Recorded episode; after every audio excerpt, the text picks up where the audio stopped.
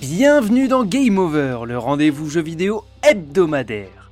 Aujourd'hui, on va parler de Ganryu 2, la suite de Ganryu, développée par Visco, producteur de titres arcade, notamment sur Neo Geo. Développer la suite d'un jeu sorti il y a plus de 20 ans a tout d'un véritable défi, mais lorsqu'il s'agit d'un titre sorti uniquement en arcade sur MVS, le challenge est d'autant plus relevé. Apparu en 1999, Ganryu n'a jamais pu bénéficier à l'époque d'une sortie officielle sur la Rolls des consoles, une injustice récemment réparée par Pixel Heart, qui l'a finalement édité en version limitée sur cartouche.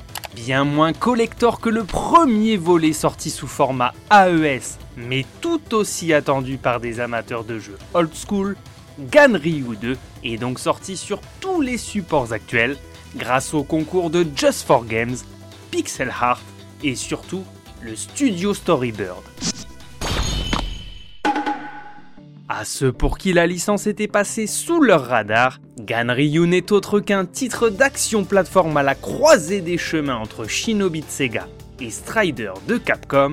Vous incarnez Miyamoto Musashi, un guerrier du XVIIe siècle au cœur du Japon féodal fantastique, alors qu'il pensait avoir vaincu Sasaki Kojiro dans le premier épisode, son esprit refait surface, bien décidé à détruire les terres nippones.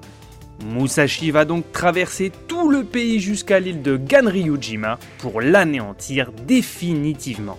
Pour la narration, le tout est assuré par des cutscenes avec des vignettes fixes, sous-titrées, comme à la belle époque. A l'instar du premier volet sorti il y a maintenant plus de 20 ans, Ganryu reprend donc la formule du Ninja Game 2D d'antan. Les mouvements se limitent au plus simple vous pourrez bien sûr utiliser votre katana, lancer des kunai en l'ombre limitée et effectuer un dash pour un gameplay qui privilégie la vitesse. Un peu d'exploration reste possible à l'aide du double saut et du wall jump, mais cela reste surtout limité à faire du scoring et à trouver des ressources. Au fur et à mesure de votre avancée, vous pourrez aussi utiliser vos kami, un pouvoir qui vous donnera un avantage de régénération, une attaque de feu ou de fou.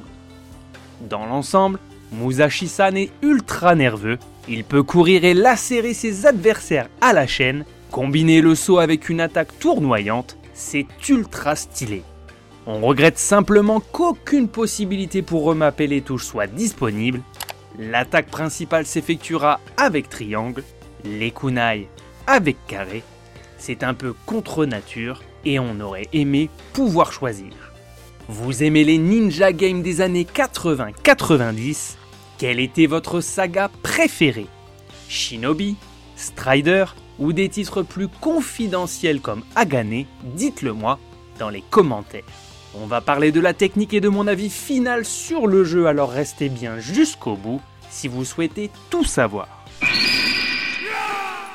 Bien que le titre soit assez court, la variété des environnements fera le bonheur des joueurs rétro, avec 5 stages divisés en deux parties chacun. Vous traverserez la forêt d'Okaido, sa mine, la campagne d'Edo et son usine, un Kyoto sous la neige, les cavernes de Shikoku, pour arriver de nuit vers la dangereuse île de Ganryu. Chaque acte abrite un boss plus ou moins impressionnant, et les différents stages regorgent tous de jolis effets de scrolling, avec des arrière-plans travaillés et un héros bien animé. Pour varier un peu, certains offrent des phases originales comme celle des tonneaux de la mine rappelant un certain Donkey Kong Country, mais aussi de shoot up et un remake du traditionnel stage de l'ascenseur, de tout bon beat'em all qui se respecte.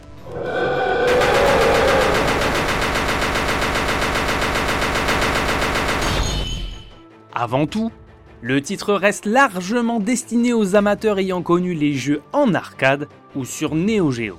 Il reste assez difficile pour un joueur moyen qui sera harcelé de tous les côtés et il n'est pas possible de régler la difficulté. En cas d'échec, il faudra recommencer les deux actes du niveau en cours, ce qui vous donnera du fil à retordre.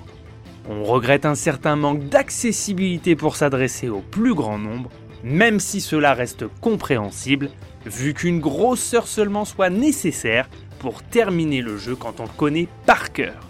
La bande son dans le ton rétro n'est pas inoubliable et il manque quelques filtres d'écran à l'ancienne pour que l'expérience soit optimale.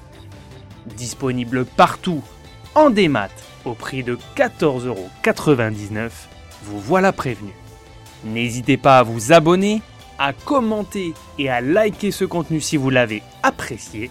C'était Game Over, on se retrouve très prochainement pour une nouvelle émission. A plus Retrouvez cette émission et toutes nos productions sur Radio Indep et en podcast sur l'indépendant.fr, nos réseaux sociaux et votre plateforme de streaming favorite.